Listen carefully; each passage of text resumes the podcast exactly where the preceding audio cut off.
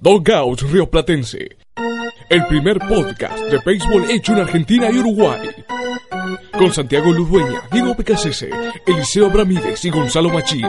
Dogout Río Platense, un podcast de 108 costuras.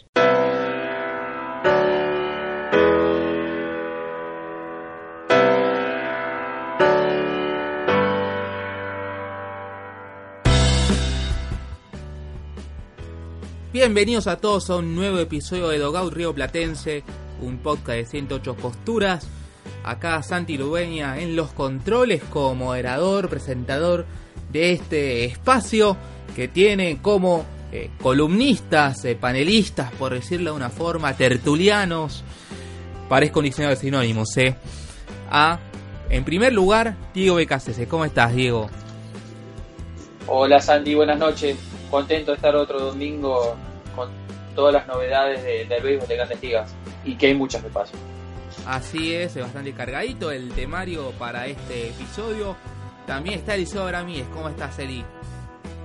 Muy bien, Santi, chicos, ¿cómo andan? Una, una linda semana, sí, movida.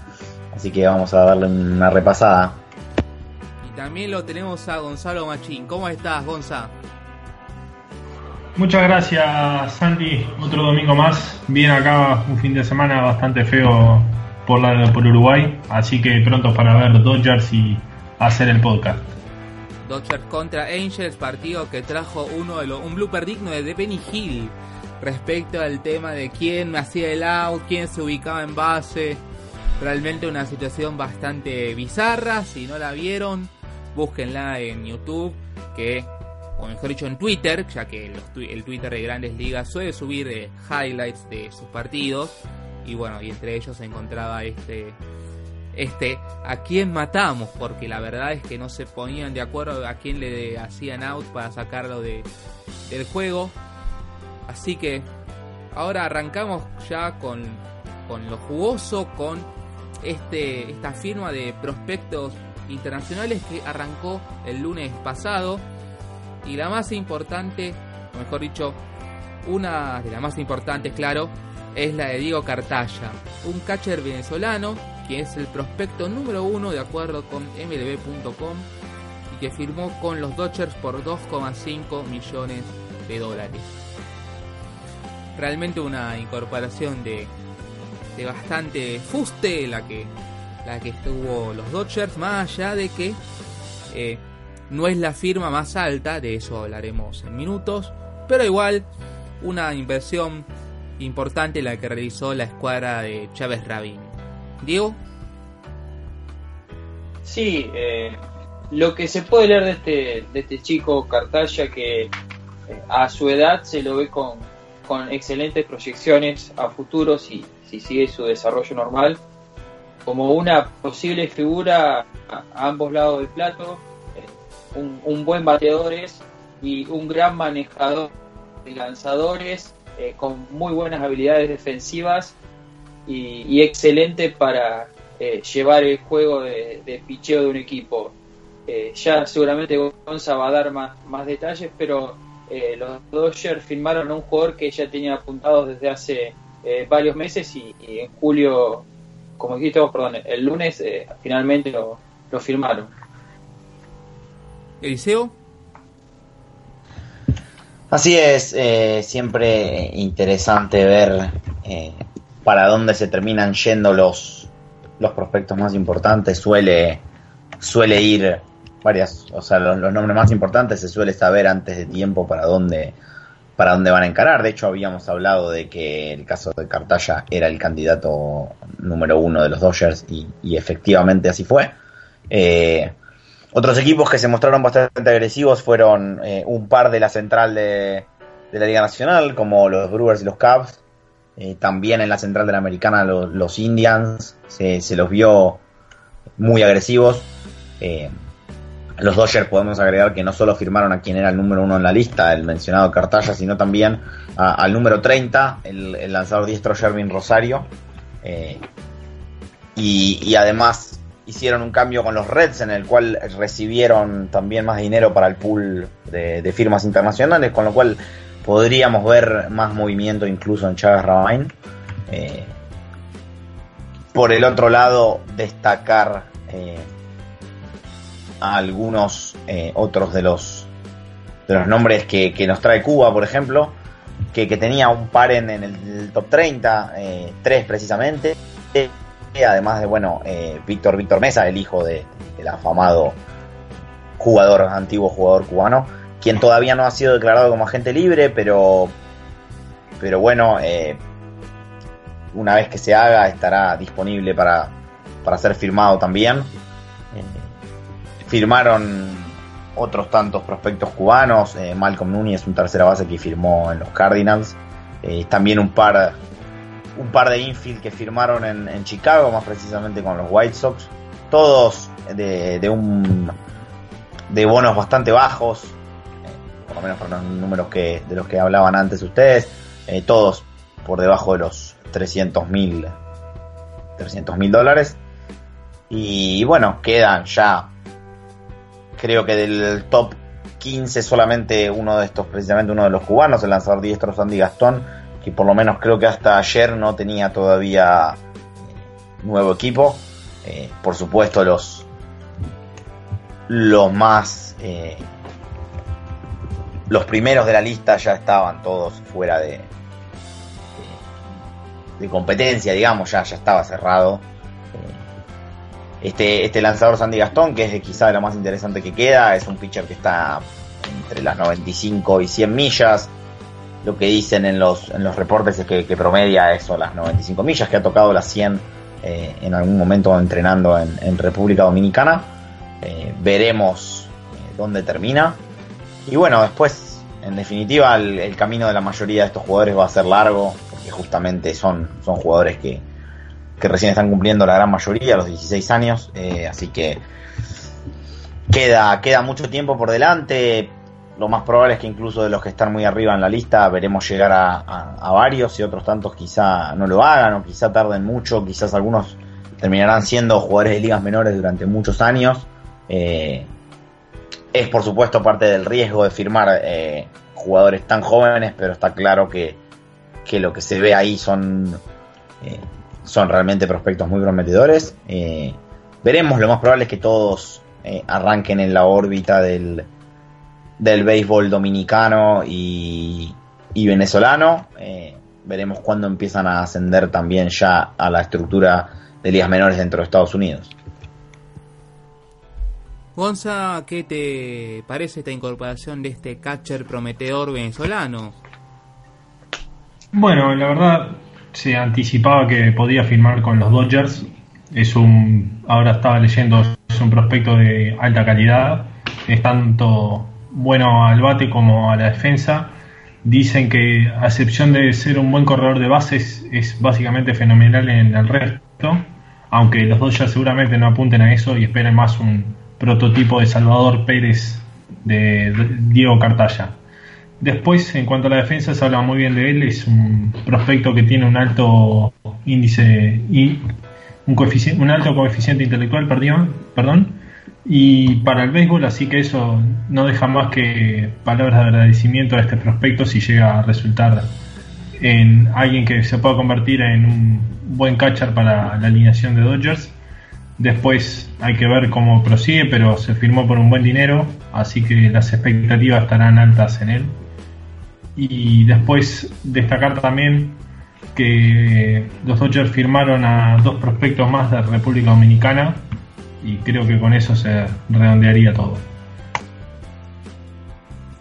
Como hemos dicho antes, la firma de Cartaya no fue la más onerosa en lo que se refiere a este esta firma de, prospectos internacionales, sino que lo terminó siendo Orelis Martínez, el shortstop dominicano, que firmó con los Blue Jays de Toronto por 3,5 millones.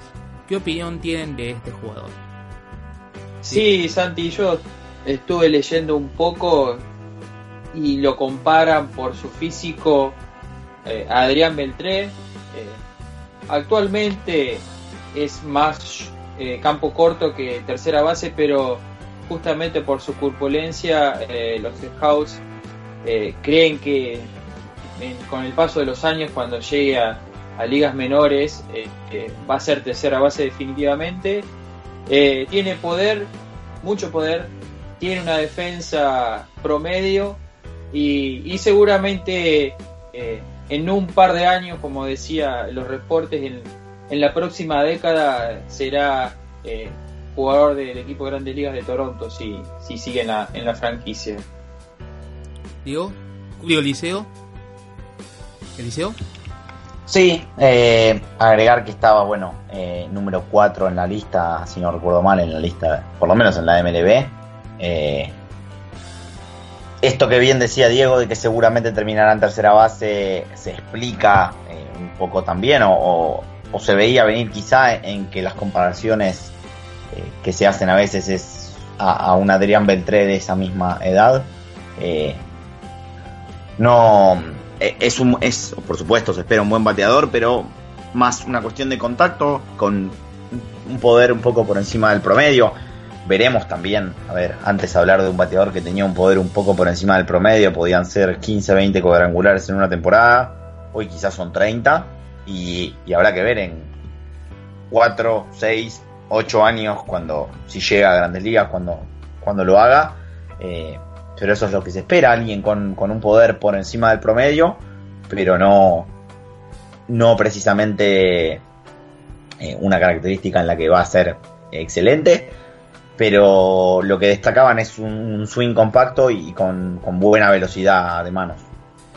Bueno, ahora nos toca hablar de Misael Urbina, eh, outfielder de Venezuela, quien lo sigue eh, respecto a eh, quien, de quien hablábamos hace, hace poco, Martínez, de Orlis Martínez, sino que hablamos de Misael Urbina, el outfielder venezolano, prospecto número 3 según mlb.com y que firmó con los Twins por 3 millones 50 mil dólares.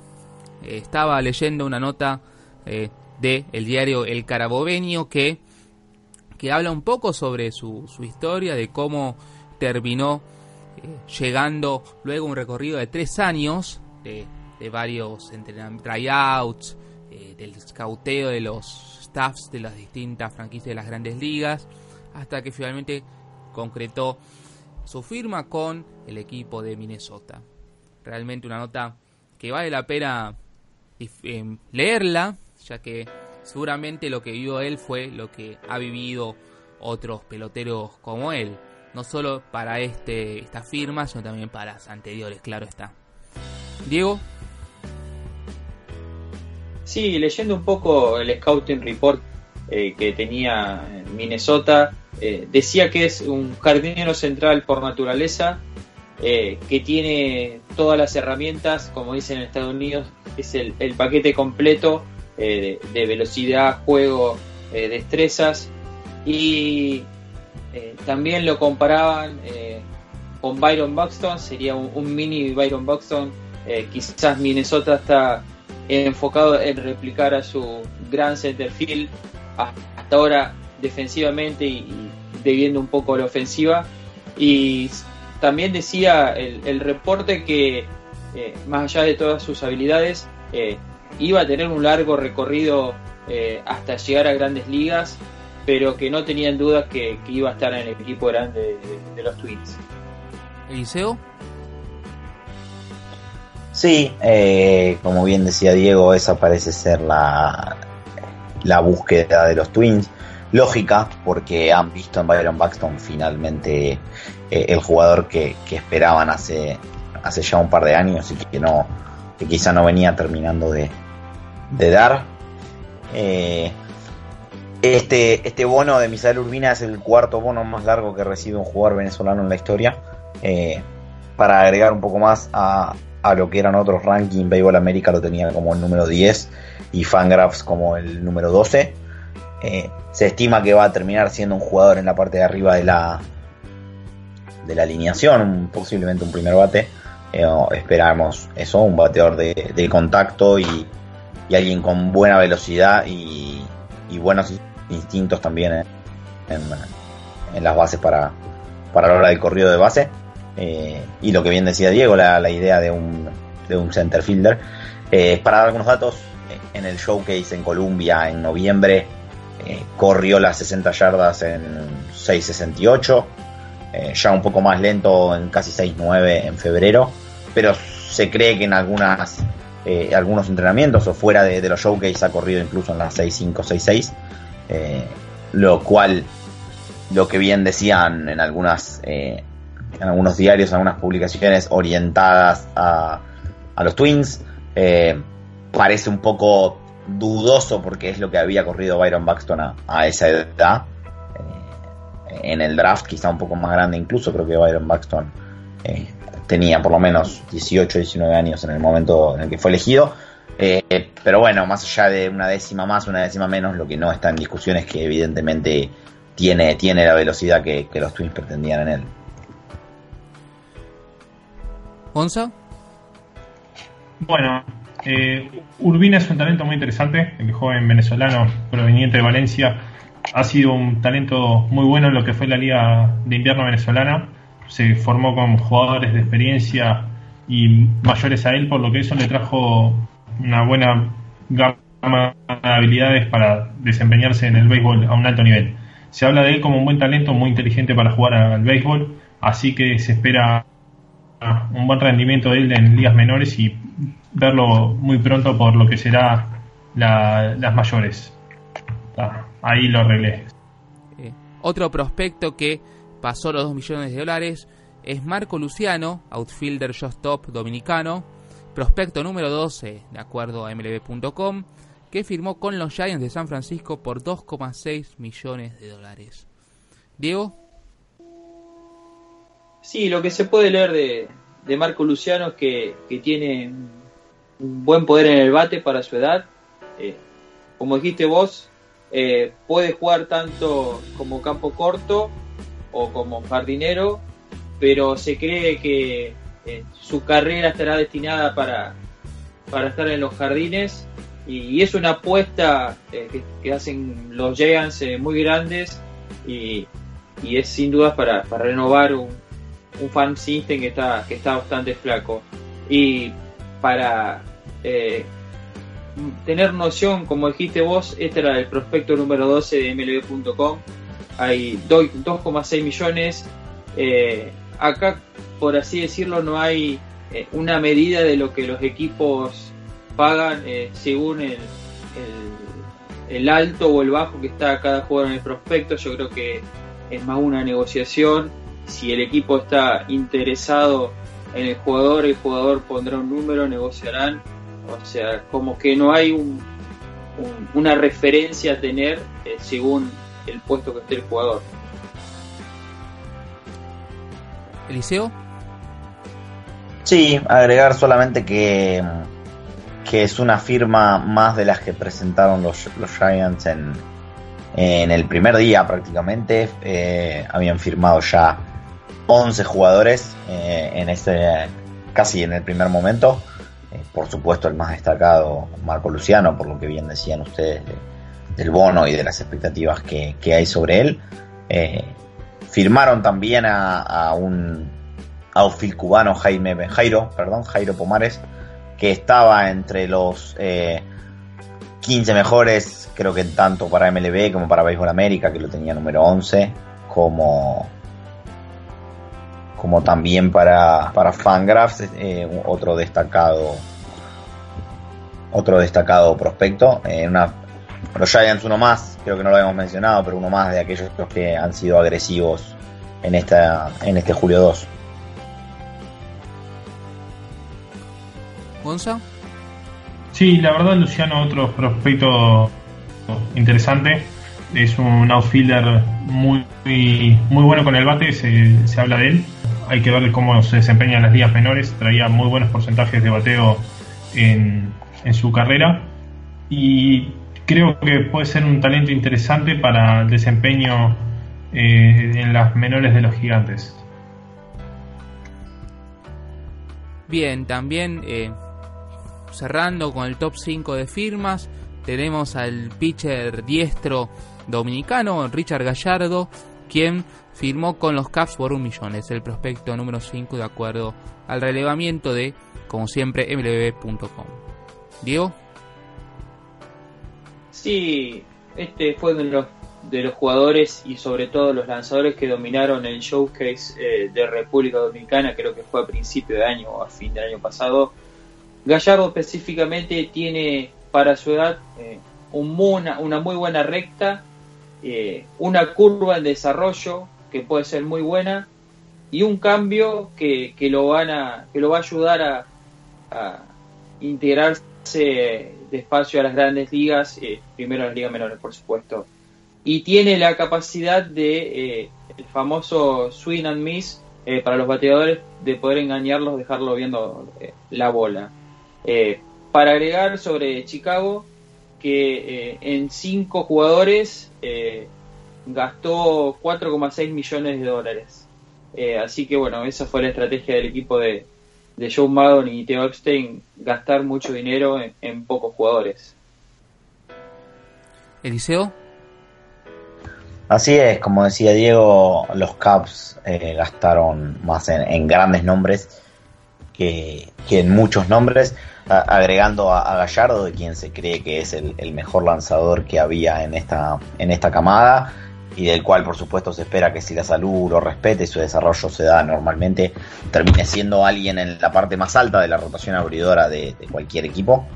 Eh, además de él, firmaron también al outfielder José López, eh, incluso por más dinero que a Gallardo, por un millón y medio. Eh, estaba número 17 en la lista de MLB y un lanzador zurdo, Joel Machado, que estaba en el número 28, quien firmó por un poco menos de, de un millón de dólares. A eso se agregan eh, otro outfielder venezolano y, y, un shortstop dominicano, Rafael Morel, que firmó también por 850 mil dólares.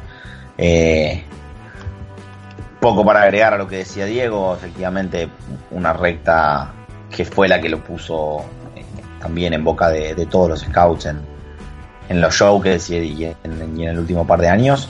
Y, y, además en el, en el poco tiempo que pasó se le vio, en el último tiempo mejor dicho, cierto crecimiento físico que seguramente bien llevado lo, lo va a ayudar también. ¿Gonza? Creo que es un, es un talento que puede, si desarrolla muy bien sus segundos picheos, como son la curva y, y el cambio, puede ser un, un buen lanzador en, en, las ligas menores para los Cubs que, que necesitan de, de, talentos lanzadores después del de, cambio por, por Haroldis Chapman que hicieron el año que ganan las, la, la Serie Mundial. Después es un talento que de desarrollarse bien va a ser va a ser interesante de ver en las ligas mayores, así que solo cuesta esperar por él. Perfecto, ya saliendo del top 5, pero yendo a otras firmas bastante interesantes que han tenido esta, esta semana.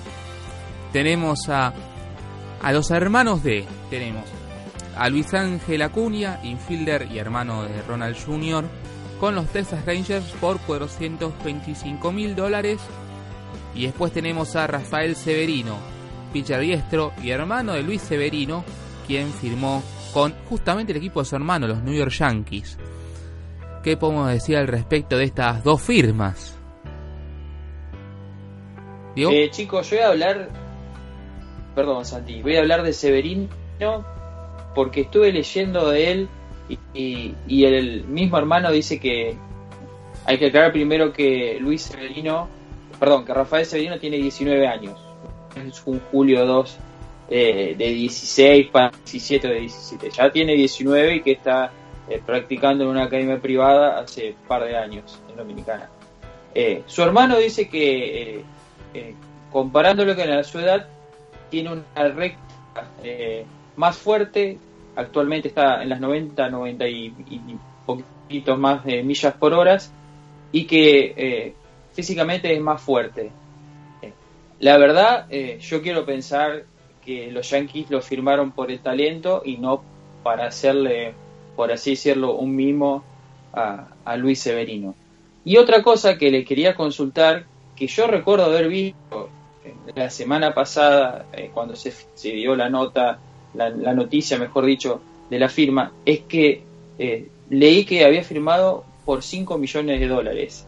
Y hoy estuve buscando y no, no encontré nuevamente eh, ese artículo que decía que los Yankees lo habían firmado por 5 millones de dólares. No sé si ustedes lo vieron, lo, lo, vieron en su momento o escucharon por ahí. Eliseo. Yo no lo tenía visto y, realmente me, me, llamaría mucho la atención. Eh, de por sí no sé si daríamos números, pero pero me parece que sería sí algo muy extraño. Eh, yo creo que cabe pensar que, que el comentario de, de, Luis Severino en sí, hablando de que, de que su hermano es mejor que él, tendrá más que ver con una cuestión, eh, nada, que es algo que se suele dar, eh, que, se suele decir también que, por una cuestión de, que efectivamente pueda llegar a ser así. Podría serlo, pero digo, no, no, por ahí a veces no, no es tan frecuente. Eh, lo que sí dijo Severino es que, bueno, eh, su hermano es más alto de lo que él era, eh, es quizá un poco eh, flaquito y, que por eso no, no tira tan duro. Eh, se dice que su, su, recta apenas pisa quizá las 90 millas, pero bueno, justamente él apuesta que siendo que es tan flaquito, cuando crezca un poco, gane en, en millas. eso es lo que decía el mismo Severino por eso se reía incluso porque le preguntaban por su peso y por lo que decía es eh, eso, es, muy chico. Eh, y dice que, que, lo que tiene su hermano que no tenía él es que a los 19 años eh, él mismo solamente lanzaba una recta y un slider contra su hermano que, que tiene ya cuatro picheos en su, en su arsenal. Veremos qué, qué termina sucediendo en definitiva con, con el menor de los Severino. Gonza. Sí, interesante que justo haya sido firmado por, por los Yankees el hermano de Severino. Habría que analizar cuánto pudo haber influido. Esperemos, como decía Diego, que no haya sido mucho y lo hayan firmado por su talento, porque la verdad es otro talento muy similar al del hermano, pese a alguna diferencia física, no deja de llamar la atención. Sí, el caso contrario fue el de Luis Ángel Acuña, quien firmó para una franquicia distinta a la de Ronald. Así que, ¿qué podemos decir respecto a este prospecto?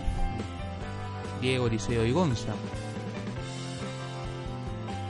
Eh, chicos, yo pensé que lo iba a firmar Atlanta. No, perdón, Atlanta no lo firmó porque no podía. No, por eso no firmó con Atlanta. Ahora que y una pregunta. Pensando en voz, Disculpa, en voz alta, y si, sí. que te interrumpa. Y si Atlanta hubiese estado habilitado, ¿podría haberlo, haber hecho la gran Severino? ¿Vos creés que sería, habría No. sido capaz de hacerlo? Sí, yo no tengo dudas que hacía eso. Sí. No sé qué piensa Eliseo, que tal vez lo tiene más visto, pero yo no tengo dudas que Atlanta hubiese juntado a los hermanos Acuña. Sí, yo creo que sin duda, en definitiva, es algo que, que es bastante común. Eh, ya se hablaba, sin embargo, recuerdo una nota allá por el mes de abril en la cual se hablaba que el favorito para, para firmarlo ya eran los, los Rangers.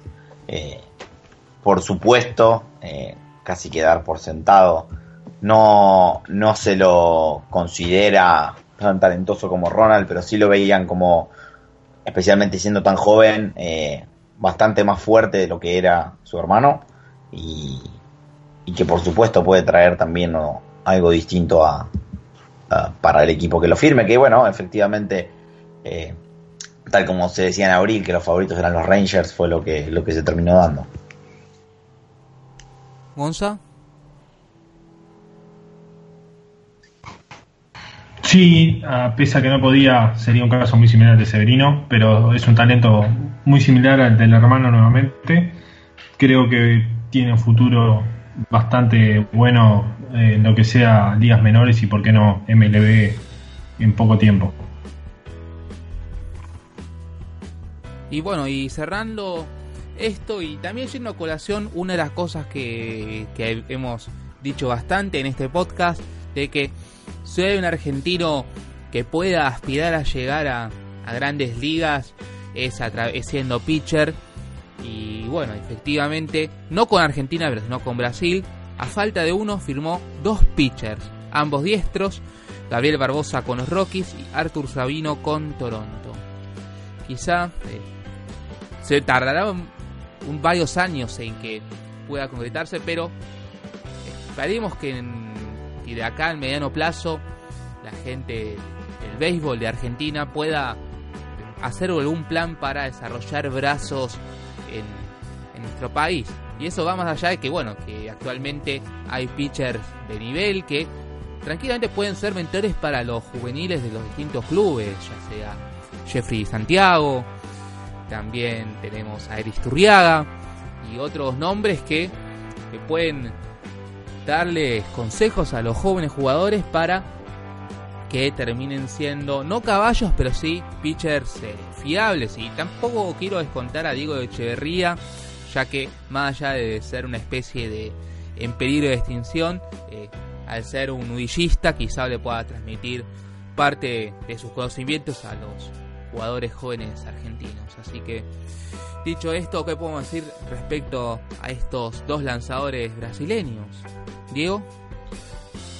Sí, yo voy a seguir la temática tuya, Santi, eh, que eh, no sé si ya se dieron cuenta o es momento que se den cuenta, eh, más allá que tengo claro que no es fácil, que hay que desarrollar brazos jóvenes argentinos, ya sea para que sean firmados por equipos de, de, grandes ligas o para utilizarlos dentro de la liga misma y en la selección nacional para mejorar la calidad interna y también para salir a jugar con la selección y no estar por ahí, eh, no sé si tanto en desventaja, pero dependiendo de que un lanzador que eh, está un poquito lejos o por ahí esté pisando las 90 millas, dependiendo de su precisión eh, en los picheos. Y bueno, lo de Brasil ya no sorprende, creo que por ahí Eliseo el que más conoce de, la pelota brasileña, eh, tienen montado junto con grandes ligas una academia y toda la maquinaria aceitada para accionar, eh, entrenar en, su complejo que tienen en San Pablo y promover y, mostrar a los mejores talentos que eh, todos los años vemos que, dos o tres jugadores son firmados y, algunos en, entre medio de los periodos eh, eh, antes de que se abra, por ejemplo, este julio 2, recordamos que eh, fueron firmados dos brasileños en el periodo anterior, o sea, siempre se está moviendo la Confederación Brasileña, Grandes Ligas y, y el grupo de, de agentes que tiene Brasil para, para que sus jugadores firmen con equipos. Eliseo. Sí, poco para agregar respecto a lo que es Brasil. Como decía Diego, todos los años venimos viendo algo más, alguien más, un poco más. En lo que respecta a Argentina, me parece que realmente hay una cuestión que es... Eh, no hay una sola receta, está claro, porque eh, es muy distinto a lo que pasa en Japón, con lo que pasa en, Cuba, con lo que pasa mismo en Estados Unidos o en otros países, eh, en la forma en cómo se trabaja a los chicos para que lleguen a ser los lanzadores que después terminan siendo pero la realidad es que me parece que hoy por hoy lo que sucede es, no es una cuestión de no de no saber que ese por ahí es uno de los caminos. Yo creo que los caminos para explorar en definitiva son todos, el de los jugadores, el de los, grandes bateadores, el de los grandes lanzadores, todo, pero me parece que también pasa sencillamente por el por el lado de que no no hay alguien que haya no me gusta, no sé si usar la palabra receta, pero que como que se entienda. No sé si hay alguien que, que sepa cómo tiene que ser el plan, cómo tiene que ser ese desarrollo y, y efectivamente verlo puesto a cabo, que es lo que después hará que, que se siga ese camino efectivamente. Es, me parece que hay una, una necesidad lógica y aún si los pitchers ya estuvieran lanzando a más velocidad, la necesidad seguiría estando.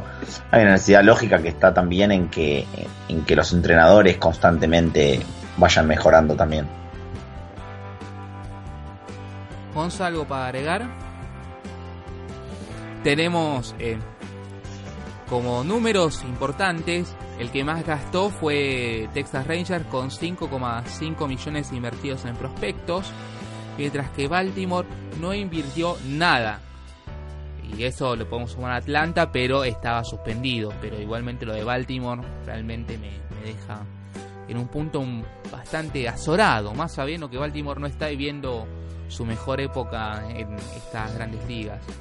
Mientras que la cantera más prolífica, al menos económicamente, fue República Dominicana, quien tuvo 42 millones en firmas de sus peloteros. Datos de sporttrack.com. ¿Alguna conclusión más al respecto, Diego? Sí, voy a hacer un pequeño resumen sobre la firma más alta. Hubo 21 firmas de un millón de dólares o más. De esas 21, 8 fueron de 2 millones y solamente una fue eh, de más de 3 millones. Eh, también se ha sacado de ese sitio web para, para finalizar y cerrar el tema de los prospectos internacionales. ¿Algo más para agregar, Eliseo Gonza, o ya está todo dicho? No, que eso vuelve a demostrar el, el predominio de la República Dominicana fuera de lo que es Estados Unidos en el béisbol, que sigan siendo la cantera más prolífica para los Estados Unidos año a año, siendo el país que más jugadores internacionales meten en las planillas de los jugadores, habla de su predominio, después Venezuela muy de cerca, pese a todos sus problemas sociales y económicos que viven dentro del país. Perfecto. Eh, ahora nos metemos en los temas que, que han sucedido esta semana. Después hablamos de otra desilusión más que se tuvo que comer Ramiro Blasco, que ya la estamos mencionando demasiado seguido y sabemos todos muy bien por qué lo hacemos, pero como uno de los temas eh, más destacados tenemos a Henry Mejía que podrá jugar en grandes ligas en 2019. Eso tranquilamente puede tener a colación la famosa frase que el amor es eterno mientras dura y bueno, las suspensiones, las suspensiones de doping son eternas mientras dudan ya que lo estaba suspendido de por vida por dar positivo por tercera vez a un control en 2016. Sin embargo, le levantaron la sanción, obviamente si se manda otra más, ahí sí me parece que no hay nadie quien lo pueda salvar a Mejía, pero me resulta bastante llamativo que, que eh, ya antes al segundo control antidoping, ahí sí te dan a su suspensión más larga. Pero ya pasaron tres y tuvo suspensión de suspendido dos años apenas. Realmente, y no sé si estuvo antes eh, suspendido por, una cuestión preventiva. Pero realmente me, me resulta llamativo que aún con tres doping positivos le dan esta cuarta chance a Mejía. Diego. Sí, decir que Mejía eh, sigue perteneciendo a los Mets, que eh, año a año por el equipo de Queens tener los derechos eh, durante su suspensión tuvo que, por así decirlo, negociar virtualmente un contrato con el pelotero, que gracias a sus suspensiones perdió 4,8 millones de dólares y que, como decís vos, cuando parecía que el jugador ya estaba fuera del circuito de grandes ligas porque en todos estos años estuvo eh, participando en la Liga Dominicana y en algún que otro lado del mundo. Eh, nos sorprendió la noticia que, que era reinstalado por el comisionado Manfred eh, porque al final la sanción no era tan de por vida, sino era que luego de los dos años el jugador podía pedir la reinstalación a grandes ligas y se comprometía a, colaborar y por así decirlo portarse bien. Eh, yo creo que en esta reincorporación Grandes Ligas le va a poner, por así decirlo, un detective personal, le van a analizar, eh, creo que todos los partidos, más o menos. Y lo que vos decías, eh, si vuelve a, caer nuevamente por una cuarta vez, esta semana, el viernes, escuché el podcast de, Arturo Marcano y, y él justamente decía que hay un legal en el convenio colectivo, ¿qué pasaba? Si un jugador volvía, eh, por, si Mejía específicamente volvía a dar positivo por cuarta vez, ¿qué pasaba?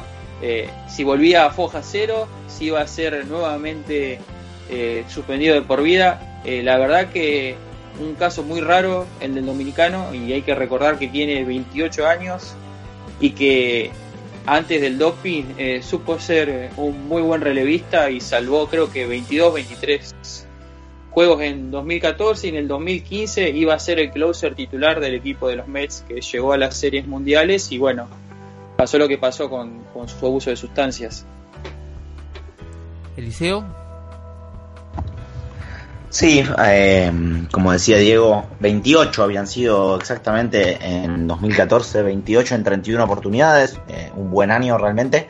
Eh, y en 2015, recién comenzada la temporada, el 11 de abril fue suspendido por, por 80 juegos para cuando volvió en julio, Yuri Familia ya se había quedado con su lugar. Lo que sucedió después fue que apenas pasado menos de un mes, eh, el 28 de julio lo volvieron a suspender, esa suspensión fue por 162 juegos. Eh, después la tercera, esta cuestión de, la indefinida, eh, era el primero en recibir una, una, suspensión de por vida en lo que respecta a uso de por uso de, sustancias prohibidas. solamente cuatro personas que aún viven eh, fueron permanentemente vetadas de toda la actividad de grandes ligas. Ellos son Pete Rose, Chris Correa y bueno, de quien hablamos hace un par de semanas, eh, John Copolela, quien, quien, fue suspendido el año pasado. Eh, un problema que tuvo Mejía también fue que no, no ni cooperó en la investigación y, además había declarado que él solamente había fallado un test y, y después acusó incluso a grandes ligas de conspirar para que diera positivo esa tercera oportunidad. Eh, como decía Diego, se le pidió que estuviera por lo menos, o mejor dicho, se, decidió que iba a estar por lo menos dos años fuera. Eh, es raro verlo de nuevo, eh, realmente. También es, cierto que es una situación extraña, porque lo que decía recién no, no, había sucedido nunca, o por lo menos no, no por lo que respecta a consumo de, de drogas para mejorar el rendimiento. Eh, después de los juegos de, estrellas, después del juego de estrellas, perdón, ya va a volver a, entrenar siempre cuando no haya público y, a mediados de agosto podría volver en ligas menores. Después tiene que seguir cumpliendo ciertas reglas y, volverá en febrero. Em, después de eso quedará a ver qué sucede, por supuesto, lo que decía Diego, eh, creo que va a estar bajo la lupa y tiene que estar bajo la lupa todo el tiempo. Eh, es raro, a uno le cuesta, le cuesta pensar que, que si ya pasó tres veces, ¿por qué no va a volver a suceder? Pero a la vez, eh, también uno quiere creer que, que si él decide que quiere volver es porque planea hacer las cosas bien.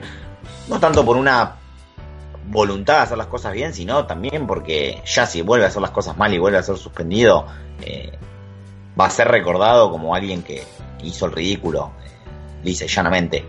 Em, no deja de ser llamativo porque creo que hemos hablado de algunas de las cosas que sí hace bien quizás eh, el comisionado en estos últimos años es, es la idea de mantener la imagen de un juego limpio y esto es un poco raro porque le está permitiendo el regreso a alguien que demostró que no jugaba bajo las reglas del juego, no una, ni siquiera dos, sino tres veces. Pero bueno, veremos veremos qué pasa, veremos siquiera si llega a grandes ligas, si llega a febrero del año que viene, eh, sin meterse en problemas también el lanzador. Gonza. Sí, la verdad parecía una historia sin fin la de Mejía después de su tercer PED positivo.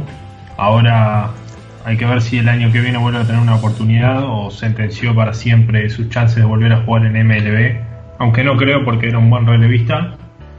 Evaluar nuevamente, como decía Liceo, si pasó tres veces seguramente o probablemente pueda pasar una cuarta o por qué no pueda pasar una cuarta vez yo creo que después de, si no aprendiste tres veces, creo que ya no tendrías que tener una cuarta oportunidad, pero bueno, en este caso MLB se la da y espero sepa aprovecharla porque era un, lanzador muy talentoso. Bien, y ahora sí, hablando de pitchers, justamente mencionamos a Ramiro Blasco, al enemigo principal o mejor dicho, que tiene como enemigo principal a Bartolo Colón, quien empató a Denis Martínez como el latino con más triunfos en grandes ligas, obteniendo su victoria número 246. Así que una palmadita en la espalda para, para Ramiro. Así que, pero sigue siendo historia Colón, sin ningún lugar a dudas. A quien, para no salarle más la herida, mejor dicho, más allá de que voy a salarle más la herida a Ramiro, creo que si no lo vemos en Cooperstown, no entiendo nada. Diego. Sí, para mi amigo Ramiro Blasco, Bartolo Colón con 45 años, 45 días y 129 kilogramos, todos, la mayoría, muy bien adquiridos. Eh, estuvo el viernes cerca de hacer historia y pasar a Denis Martínez porque lanzó un partido de 8 entradas con 3 carreras limpias permitidas, pero su equipo no le dio el apoyo ofensivo ante Detroit. Eh, creo que Bartolito eh, la semana que viene en Boston estará nuevamente en la loma y ahí se puede ver la historia. Eh, yo creo que lo que vos dijiste, Santi, de Cooperstown, el único asterisco que tiene Bartolo fue que dio positivo en 2014, 2013, no recuerdo bien, por hormonas de crecimiento humano eh, según él lo había dicho, por, un tratamiento, no sé si la Tommy John o, una operación de rodilla, pero por lo demás, eh, sí, debería estar en el Salón de la Fama. Eliseo. Sí, yo voy a discrepar. A ver, creo que lo que tiene Bartolo Colón a su favor es lógicamente una carrera una carrera tan larga que por supuesto la carrera tan larga es porque se la ha ganado y porque sigue mostrando veintitantos años después, ser un pitcher eh, útil para, para cualquier equipo de, grandes ligas. Eh, pero los números van a estar un poco desactualizados porque, porque llevan un, par de, un par de meses, son de principio de la temporada. Pero en definitiva lo que tiene Bartolo Colón es que en una carrera tan larga y en algunos años en los que sí, fue un muy buen lanzador y jugó en muy buenos equipos, las estadísticas que se dan por, por sumatoria, digamos, por supuesto que tiene valores muy altos, lo que estamos viendo ahora, de hecho es lo que lo trajo eh, como tema esta semana, pero después, en definitiva, lo que tiene es eh, en mucho el, currículum de un lanzador con una carrera promedio, eh, una carrera promedio de 21 años, pero una carrera promedio. Por eso me parece, yo no comparto, mm, creo que no tendría que, que no es alguien que debería estar en el, en el Salón de la Fama, porque mm, sí, por supuesto merece reconocimiento su carrera, pero tal como muchas veces se habla de que el Salón de la Fama, que hay nombres que no deberían estar, porque el Salón de la Fama es el Salón de la Fama, el de los mejores y no de los muy buenos. Eh, y así fue como, por ejemplo, muchos nombres estuvieron afuera un montón de años. Eh, como el caso de Alan Trammell, así es como por ejemplo gente como, como Larry Walker eh, no ha estado en, en el Salón de la Fama y probablemente termine sin estarlo. Eh, creo que, que, Bartolo Colón en una carrera que sí ha sido muy larga, no, no se ha mantenido como un pitcher dominante, quizás más que una o dos temporadas a principios de los 2000. después en 2005 cuando ganara el, el Cy Young con los, con los Angels, donde también jugaban en un muy buen equipo y terminó con, con 21 victorias. Eh, creo que sí, ha tenido una carrera muy larga, como decía recién, que merece reconocimiento, pero si vamos a, los, a los números, no, no ha sido un lanzador dominante eh, en ninguna de sus eras. Eh, hay gente que termina quedando afuera, lógicamente, porque ha tenido carreras mucho más cortas, y que tampoco tendría que estar en el Salón de la Fama, pero, pero que creo que sin dudas han, han demostrado cuando pudieron que eran mejores, mejores lanzadores, eh, como por ejemplo un nombre que me viene ahora a la mente es el de Johan Santana, eh, quien tampoco tendría que estar en Cooperstown, no lo va a hacer, no, de hecho se cayó de la boleta en, su primer año. Eh, por ejemplo, como para tratar de ver algún número, la era ajustada de, Bartolo Colón, aquella que, está ajustada según el, parque los factores del parque, que está pensada donde 100 es el promedio, la carrera de Bartolo Colón eh, es para un 107. Eh, su mejor año fue 2002, año que pasó la mitad en Cleveland y la mitad eh, en los viejos expos de Montreal, donde fue realmente muy dominante, terminó sexto en la votación del Cy Young. y bueno, sí, la, de 2013 en, en Oakland también, pero pero me parece que si vamos a varios números que hablan más bien de promedio, eh, ahí Bartolo Colón queda demostrado que, salvo algunos años de su carrera, no, no era un pitcher dominante, o por lo menos no dominante para, para estar en el Salón de la Fama, para pertenecer a ese selecto grupo. Después lo que va a suceder es que si la carrera de Bartolo Colón sigue, eh, hay que ver cuánto tiempo más, y llega a las 300 victorias, todos los eh, tradicionalistas, por así decirlo, por supuesto que van a estar muy complicados a la hora de dejarlo afuera, pero yo creo que viendo otros nombres que no están y sobre todo viendo los nombres que están y, lo que se supone que el Salón de la Fama significa, yo creo que Bartolo Colón no pertenece a, a ese nivel, a esa categoría. Monza.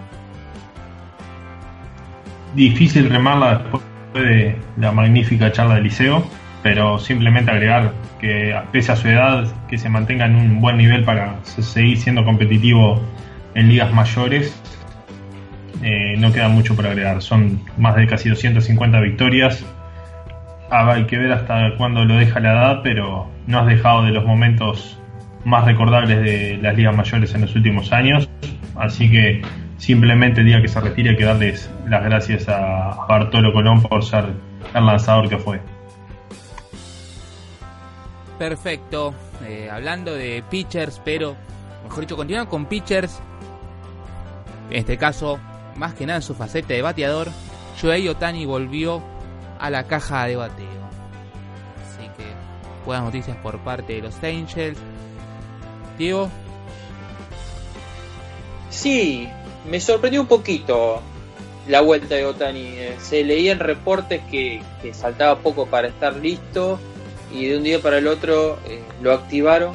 Fue el martes y la verdad que si bien eh, va a ser como bateador y, su problema en el codo es para cuando está en la lomita, me parece poco más que arriesgado que los Angels lo usen ahora eh, creo que todo tiene que ver con, la actualidad del equipo, que le va a venir bien y, esa, esa inyección de calidad y, y por qué no, de, ánimo eh, a una novena que con él juega claramente mejor y sin él eh, es del promedio. Hasta ahora está teniendo 125 de promedio y dio dos hits desde su regreso. el tiempo dirá si eh, su regreso como bateador lo afecta o lo afectará eh, a su regreso como lanzador. A mí me parece un movimiento muy arriesgado, pero es mi opinión. Eliseo. Sí, em, me parece que también un poco lo que pasó es que apenas Otani quedó quedó afuera, se hablaba, lo primero que se dijo fue que lo que precisaban era se le iba a hacer un tratamiento de inyecciones eh, para ver si, si mejoraba la condición de, su brazo, que lo iban a reevaluar en tres semanas y que si no lo hacían, eh, que si no mejoraba, eh, iba a, tener que ir posiblemente al quirófano para la tomillón. Sin embargo, eso apenas pasados unos días de, esa información oficial, salieron reportes de que iba a tener que pasar por el cuchillo. Eh, me parece que eso fue lo que encendió alarmas. Eso es lo que por ahí hace pensar que este regreso ahora es un poco apresurado. Uno creería que, que los Angels, que en definitiva esa cuestión de que iba a necesitar la, operación fue más ruido que otra cosa y que el tratamiento sí funcionó que lo ven realmente bien, porque uno imagina que no. que más allá de que ahora están en la lucha por llegar a la postemporada y están lejos y, posiblemente no lo hagan, aún si regresa Otani, eh, me parece que, que lo más llamativo sería poner en riesgo de esa manera, más que nada porque sin importar esta temporada, aún si esta temporada llegan a la postemporada o lo que sea, está en su primer año, es un chico muy joven, tiene el equipo tiene control sobre él por eh, un montón de años, con lo cual yo creería que lo deben tener realmente eh, bien, bien evaluado. Y, que quizá lo que sucedió es eso, que, la primera información que se dio eh, era la correcta, la cuestión de que necesitaba ese tratamiento y que después quedaba evaluarlo. Eh, y quizás una vez que fue evaluado estaba bien y lo que se escuchó en el medio no era más que, más que ruido. Eh, a todo esto ya lleva 5 cinco, días de vuelta. Volvió el 3 de julio, una serie, tres juegos contra, contra Seattle. Ahora está bueno jugando contra los Dodgers. Eh, por ahora solo logró dar imparable en el segundo partido contra Seattle, el, 4 de julio, en lo que fue una victoria. Eh, se fue de 4-2 con un sencillo, un doble y, dos carreras anotadas. Eh, el día anterior había estado en blanco, los tres juegos que, llegaron, que vinieron después, eh, también los, pasó en blanco. veremos qué, qué, Otani se ve también en, su regreso y veremos cuándo vuelve a subir a la lomita si, si es que lo hace pronto. Sí, comentaban recién en la previa de béisbol esta noche en ESPN que Otani en la serie contra Dodgers viene de 7-0, un arranque poco óptimo para lo que se esperaba. Habría que ver cómo está el tema de su lesión, si se encuentra al 100% y ver cuando vuelva a lanzar si sigue con esa forma tan dominante con la que arrancó. Eh, creo que hay que darle un poquito de tiempo porque se habló de que podía llegar a una Tommy John cuando era una lesión muy importante y la mayoría de ese tipo de lesión terminaba en una Tommy John. Así que cuestión de tiempo y ver si puede volver a darle ese aire rejuvenecedor que le dio a los, a los Angels en principio de temporada. Como penúltima noticia de la semana tenemos a Wade LeBlanc, quien firmó una extensión de contrato con los Mariners por un año y 2,7 millones de dólares más incentivos y opciones de renovación. Diego. La verdad, me encanta la historia de LeBlanc. Para por ahí los que no lo conocen, es la típica historia de un pitcher zurdo que no tira fuerte, está cerca de las 90 millas por hora y que se basa, se basa en su locación, eh, un trotamundo del béisbol, jugó en Pittsburgh, Miami, en Seattle en el 2016 y bueno, eh, la, actualidad de Seattle le, eh, le, debe mucho al momento de LeBlanc. Y creo que Jerry Dipoto lo premió con esta extensión que le hizo de un año de contrato más futuras extensiones e incentivos para que se den una idea, LeBlanc, LeBlanc en toda su carrera, en, 12 años de grandes ligas, ganó 3,8 millones. Eh, el año que viene va a ganar 2,3 eh, más incentivos con eh, miras a tener una nueva extensión. La verdad que es una historia digna y para, para alegrarse que un jugador ya entrado en sus 30 años firme su mejor contrato luego de, de, eh, ser un nómade de, las mayores y sobre todo eh, un lanzador relevista. ¿Eliseo? Sí, eh, como decía Diego, una, buena historia, alguien que bueno parece haber encontrado su lugar finalmente en Seattle, donde ya había estado en, en 2016. alguien que incluso en una temporada, más precisamente en 2014, se fue eh, de las grandes ligas, se fue a lanzar a Japón, estuvo en los Saitama Seibu Lions, donde estuvo solamente una temporada, firmó en diciembre y, apareció en ocho juegos en el año 2015. Eh, fue en diciembre donde de, ese 2015 donde volvió a firmar un contrato de ligas menores con, los Blue Jays de Toronto. Eh, pasó gran parte de la temporada 2015 en ligas menores, 2016, perdón, en ligas menores con los Blue Jays.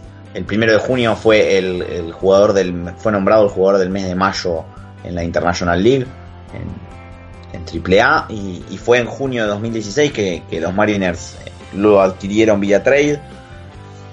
Eh, no fue muy bueno su, su primer paso por, por, Seattle, de hecho terminó la temporada en AAA nuevamente, pero bueno, después de, llegar eh, en marzo a los Mariners, porque además este año lo había comenzado con los Yankees, firmó un contrato de ligas menores a principio de año con los Yankees, eh, los Yankees lo cortaron en marzo, fue ahí que volvió a recalar en Seattle y, y ahora bueno, esta, esta buena noticia que recibe después de un muy buen año.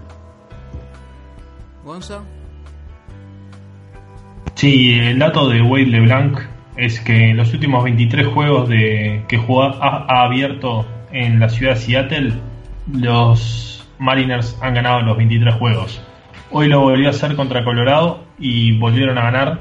Así que se podría sumar el juego número 24 a Wade LeBlanc. Así que un merecido contrato para él después de que han hecho de este a oeste de todo Estados Unidos jugando para distintos equipos de MLB. Así que merecido contrato. Bien, y ahora ya sí cerrando las noticias de esta semana, tenemos ya los rosters del juego de las estrellas tanto para la Liga Nacional como para la Liga Americana. Realmente una de las novedades más esperadas que tenemos de, de este domingo. Después, claro, tenemos el juego de las futuras estrellas que también se van a repasar. Por el lado de la Liga Nacional tenemos eh, en los jugadores posicionales a como catcher a Wilson Contreras, eh, a Freddy Freeman con primera base, segunda base Javier Baez, tercera base Nolan Arenado, shortstop eh, Brandon Crawford y como fielders Nick Markakis, Matt Kemp y Bryce Harper. Eso por el lado de la Liga Nacional, mientras que en la Liga Americana tenemos a Mookie Betts, Mike Trout y Aaron Judge como jardineros. Eh, tenemos a Wilson Ramos como catcher, José Abreu primera base, José Altuve en segunda, José Ramírez tercera y Manny Machado en cuarta. Mejor dicho, en cuarta base, mejor dicho, en, como shortstop. Eh, y tenemos a JD Martínez como eh, bateador designado. ¿Qué podemos decir respecto a estas elecciones? Eh, Santi, me parece que la gente para sobre todo la liga americana creo que, que votó correctamente. Eh, me parece que eh, por ahí las elecciones del juego de estrellas o de cualquier juego de estrellas donde la gente vota por internet es a veces injusta donde eh, no juegan o no son titulares los mejores sino los que sacan más votos. En este caso y yo creo que en la liga nacional es aplicable también creo que los que sacaron más votos son los que merecen ser titulares. Eh, tal vez eh, hubiese sido injusto ver, por ejemplo, a Gary Sánchez estar en receptoría en lugar de Wilson Ramos, porque eh, Sánchez, el, el, arrastre público que tiene por la ciudad de Nueva York, por ser dominicano, uno hubiese pensado que tal vez podría ganarle a Ramos que pertenece a Tampa y un mercado chico, pero me parece que, que Wilson Ramos eh, logró más votos y, y, en el terreno eh, con creces superó al receptor de los Yankees. En cuanto al de la Liga Nacional, yo creo que es merecido también eh, para todos. Me parece que el que sobres los dos que sobresalen son Markakis y, y Matt Kemp, que por por su regreso desde eh, las tinieblas, por así decirlo, porque estaba ya era un jugador eh, perdido con, eh, pasado en Atlanta, en San Diego. Los Dodgers lo dejaron ir porque tenían los jardines muy poblados.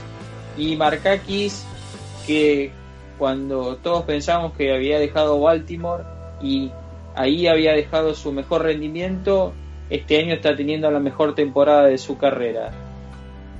Tal vez eh, en la segunda base se podría decir que eh, a lo mejor eh, Ozzy Alvis podría haber estado en lugar de Javi Baez, pero me parece que la temporada de Javi Baez que, está teniendo Javi, Baez es muy buena y que Ozzy Alvis ya va a tener oportunidad de estar en Juego de Estrellas. En líneas generales me parece que me gusta la selección y, que el público votó bien. Eliseo. Opino parecido a Diego, quizás se sabía que quedara fuera quien quedara fuera pensando en la americana en el, campo corto y iba a ser una decisión complicada porque el que quedó afuera es Francisco Lindor que, está con una muy buena temporada, está sumó incluso más poder eh, a lo que traía el bate, de hecho se cree que va a superar largamente en esta temporada, o por lo menos con comodidad, a los 33 cuadrangulares que, tiene como récord personal. Eh, está igualmente Lindor entre las reservas, porque se han definido también tanto las reservas como los lanzadores y los candidatos al, voto final.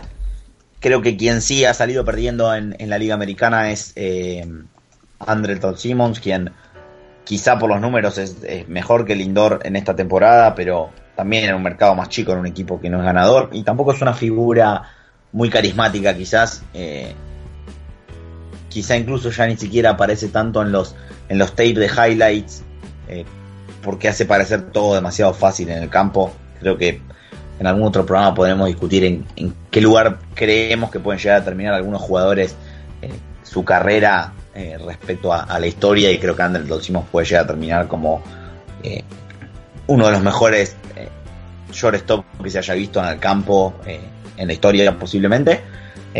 Pero volviendo al tema parece en sí bastante correcto lo que es la liga americana. En la liga nacional yo pensaba también en lo de la segunda base, pero no tanto por Ozzy Alvis en sí, quien ha tenido muchos altos y bajos, sino por Scooter Jennett, que, que ha tenido una, temporada muy, muy sólida.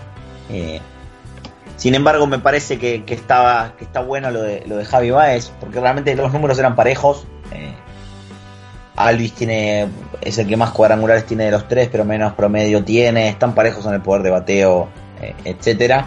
Eh, si vamos a las estadísticas avanzadas, como el WAR, también están todos muy parejos. Eh, de hecho, Alvis va primero, pero por una diferencia mínima y con varios turnos al bate más que, que sus dos competidores también. Y, me parece que está bueno que sea Javier Báez porque es alguien que, le trae cierta espectacularidad al juego y, en definitiva el juego de estrellas no va a dejar de ser eh, un espectáculo y, por eso está bueno porque es alguien que, llena videos de highlights y, pone cosas que, al público joven también les gusta ver. Em,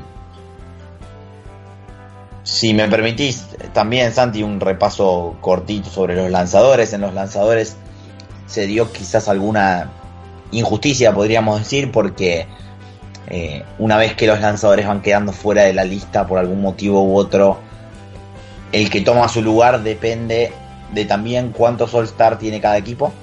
Eh, por eso sucedió, por ejemplo, que ante la baja de Verlander eh, toma el lugar Trevor Bauer, viene teniendo una muy buena temporada, pero se queda fuera, por ejemplo, Ian Snell, quien tendría que ser prácticamente número puesto. Y, y después destacar solamente para Atlanta es eh, la primera vez de 2003 que tiene dos titulares en el, en el juego de estrellas nada, una muestra más de lo que es una gran temporada para, para los jóvenes bravos. Gonza. Sí, creo que bastante justos son los, los equipos de este año. Hay alguna excepción y hay alguno que se lo merece claramente. Destacar, por ejemplo, entre los merecimientos, creo que Freddy Freeman ha tenido un excelente año en los Bravos. Después, eh, Matt Kemp, quien ha sido ha rejuvenecido su carrera en los Dodgers. Y después algunos faltantes, para mí creo que son Jet Lowry, creo que era alguien que ha traído un excelente año en los Atléticos, merecía a mi criterio estar dentro de la alineación de la Liga Americana, aunque sabemos que es de nombres muy concurridos en las votaciones. Y después sobre el picheo, creo que no hay grandes faltantes. Es a excepción, puede ser de que se coló para mí algún pitcher como Blake Snell, que si bien ha tenido buen, buen año, no sé si llegaba a la altura de un juego de grandes de All Star. Y después creo que bastante bien destacar también, por ejemplo, eh, Gabriel Torres, que si bien no hizo el equipo, ha tenido un buen año con los Yankees y está como reserva. Después, por ejemplo, me gusta también eh, la incorporación de Nick Markakis, quien es alguien que también ha rejuvenecido su carrera en los Bravos. Y creo que va a ser otra vez un juego entretenido de All Star, ya sin la necesidad de definir quién hace local en, eh, en la Serie Mundial. ¿Querías agregar algo más, Eliseo? Sí, Santi, quedaron definidos también los nombres para el Final Vote. La gente vota, eh, votará entre cinco jugadores para ver quién se mete, quién es el, último jugador en, el roster de cada una de las ligas. En el caso de la Liga Nacional, eh, los nombres son Max Muncy, Jesús Aguilar, Matt Carpenter, Brandon Belt y Trea Turner. Eh, en el lado de la americana está Andrew Benintendi, eh, Andrelton Simmons, que, quien ya mencionaba antes, Eddie Rosario, eh, Giancarlo Stanton y Jan Segura, quien en silencio está batiendo para 3.30 en esta temporada que me parecía también algo para destacar. Bien, y bueno, tenemos eh, eh, los rosters de las del Futures Game, eh, donde juegan los prospectos de la liga, y tenemos como nombres destacados para como tenemos en el World Team, una cosa que me llama atención es que el manager es nada más y nada menos que el Big Papi, David Ortiz. Eh, después tenemos a Vlad Guerrero, padre, como coach de bateo.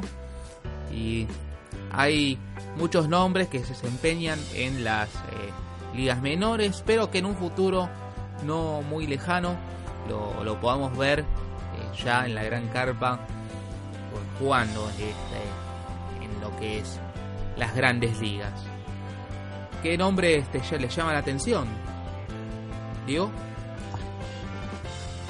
Sí, eh, en cuanto, justo lo estaba repasando Santi cuando vos estabas diciendo esto, eh, me sorprende ver a, Hunter Green, eh, que ya está en el juego de futuras estrellas. Recordemos, Hunter Green fue la selección número 2 del draft del año pasado por Cincinnati.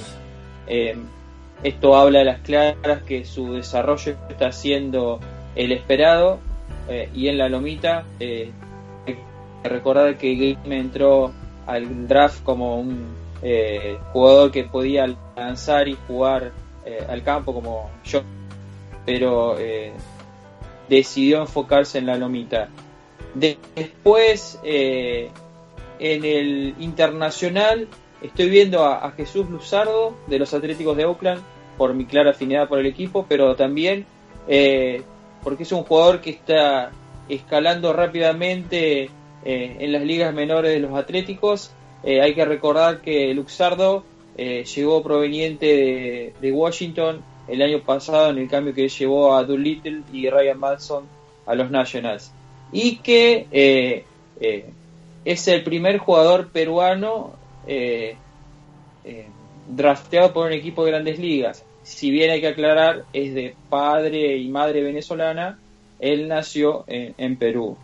Y después eh, también eh, el que está es Fernando Tati Jr., creo que el prospecto que, mayor desarrollo tuvo, eh, sacando a Vlad Guerrero Jr., por supuesto, y el que más se va a hablar luego que Vlad suba a grandes ligas.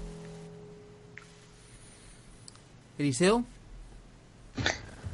A mí me llamaron la atención varias cosas. La primera, lo que bien decía Diego de Hunter Green. De hecho, fui a mirar los números para entender un poco. Y en definitiva no, no hizo más que llamarme más la atención. Él está en, en clase A, en clase A media, si no, si no recuerdo mal. Sus números actualmente son en 16 aperturas, una era de 4.69, 63 entradas con 64, 65, perdón, hits permitidos, 80 eh, ponches, que es quizá lo más destacable, pero 20 bases por bolas no, no parece por ahora una temporada tan prometedora. Eh, queda ver si, si en realidad ahí también hubo una mejora muy fuerte en los últimos partidos.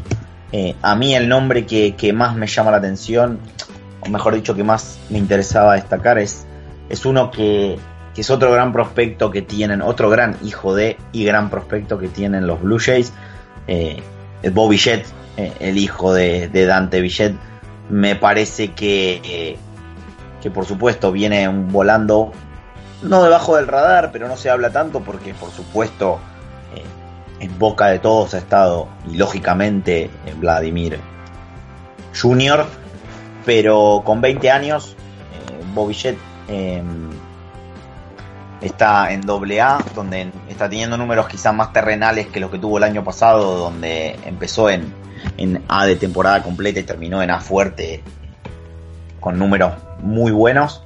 Eh, eso algo que me llamó la atención por el lado de la, del, de Estados Unidos. Eh, también como el hecho de que los outfields del equipo de Estados Unidos eh, son todos jugadores que están en, clase A. Eh, me, resultó llamativo.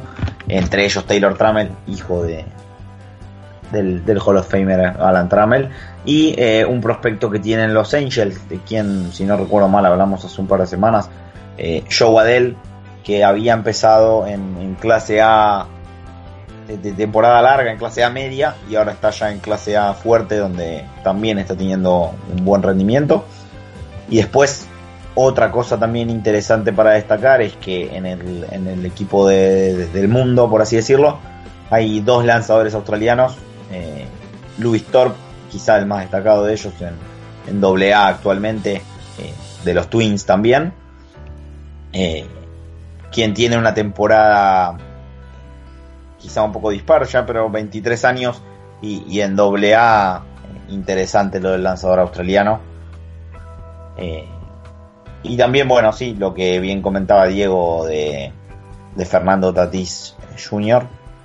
Y, también otro que, se encuentra entre los infielders es eh, Luis Urias de los padres. Creo que siempre es un partido interesante para ver. Eh, en la, en la previa de lo que es el, juego de las estrellas. Sí, un partido interesante. Creo que los principales prospectos ya los mencionaron. Destacar la presencia, como dijo Diego, de Hunter Green, el pitcher de, la organización de Cincinnati, que actualmente se encuentra en los Dayton Dragons. Después también un par de talentos interesantes para ver serían los, dos pitchers australianos que mencionó Eliseo.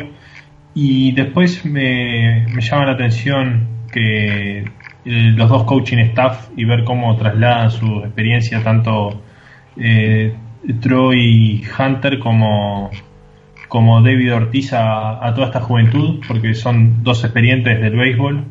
Así que sería interesante ver si le trasladan esa experiencia a gente tan joven y con tanta, tanto futuro por delante. Perfecto.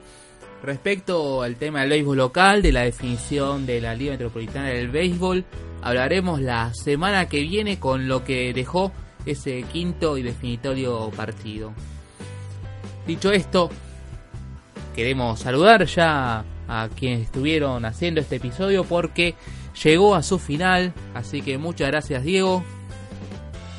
Muchas gracias Santi, hasta la semana que viene y un abrazo grande para vos, para Eliseo y para Gonzalo.